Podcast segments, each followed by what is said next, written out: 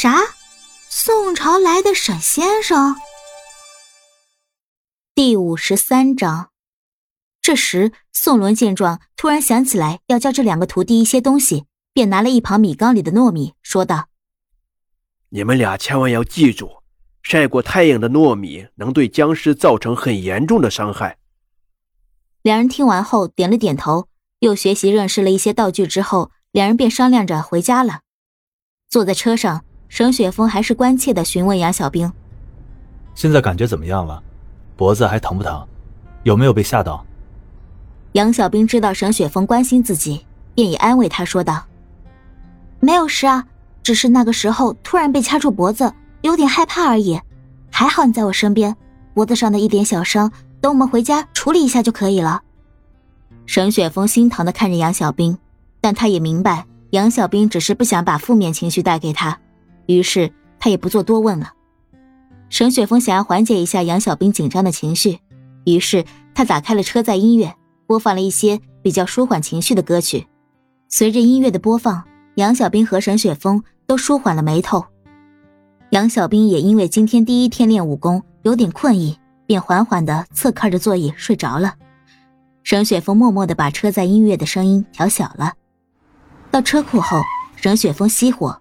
然后轻轻的拍打了一下杨小兵的肩膀，温柔的说：“小兵，别睡了，我们到家了。”杨小兵缓缓的睁开了眼睛，右手轻轻揉了揉眼睛，适应周边的亮光，然后迷迷糊糊的对沈雪峰说：“嗯，怎么这么快就到家了呀？”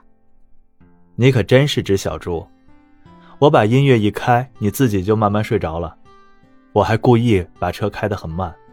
就是想让你多睡一会儿。”沈雪峰笑着对杨小兵说道，并摸了摸他的头。杨小兵笑嘻嘻的抬着头看着沈雪峰，然后说了一句：“想要一个亲亲。”沈雪峰听后，嘴角露出一抹弧度，一把搂过杨小兵的脖子，对准他的额头吻了一下。杨小兵看着他，甜甜的说：“好啦，我们快回家吧。”由于杨小兵刚刚在车上睡了很久。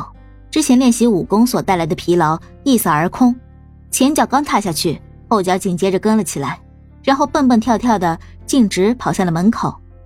沈雪峰无奈的看着他：“我刚刚可是开了很久的车呢，我很累的好不好？你就不知道拉我一下吗？”只见杨小兵飞快的朝沈雪峰奔了过去，差点把他给扑倒了，然后牵起他的手，把他拖到了门口。杨小兵傲娇的说。要不是因为我没有带钥匙，不能直接进家门，我才不想拉你呢。”沈雪峰假装很生气的说道。“哦，原来你是这样的杨小兵呀。”杨小兵听着沈雪峰这样阴阳怪气的说话，觉得非常的搞笑，于是扑哧一声笑了出来。“你这个样子简直也太好笑了吧！”沈雪峰默默的在心里翻了个白眼，然后掏出钥匙开门关门，把杨小兵锁在了外面。刚刚还破口大笑的杨小兵突然安静了下来，他这才反应过来自己被锁在外面了，真的好蠢呀！于是他赶紧对着门拍拍拍，朝着里面大声的喊道：“沈雪峰，你在干嘛呀？放我进去！我不就是调侃你两句吗？有必要吗？至于吗？真是小鸡肚肠呢！”沈雪峰透过猫眼看着门外表情怒气冲冲的杨小兵，觉得十分搞笑，于是他也懒得戏弄他了，便把门把手一抬。然后自己径直走向了沙发，打算躺一会儿休息一下。杨小兵看门自己啪嗒一声打开了，便马上推门而入，然后把门用力一关，表现出自己的怒气。杨小兵想气冲冲的去找沈雪峰理论，但是看到沈雪峰躺在沙发上，宛如腌了的黄瓜似的。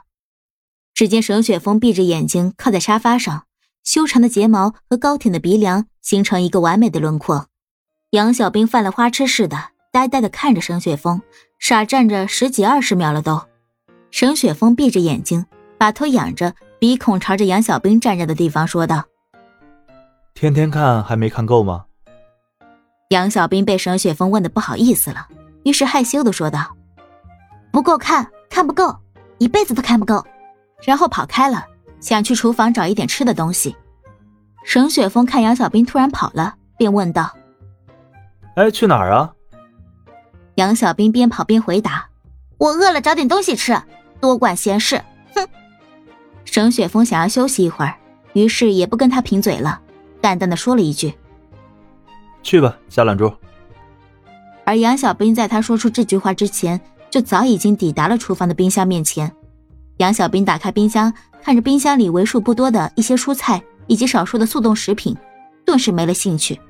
于是他又打开冰箱的下面一层，发现冰箱里居然有一块蛋糕和一些冰棍，心里默默发出感叹：“啊，我可真是一个平平无奇的找东西小天才。”一边说着，杨小兵一边对着冰箱傻笑了起来，像极了一个二傻子。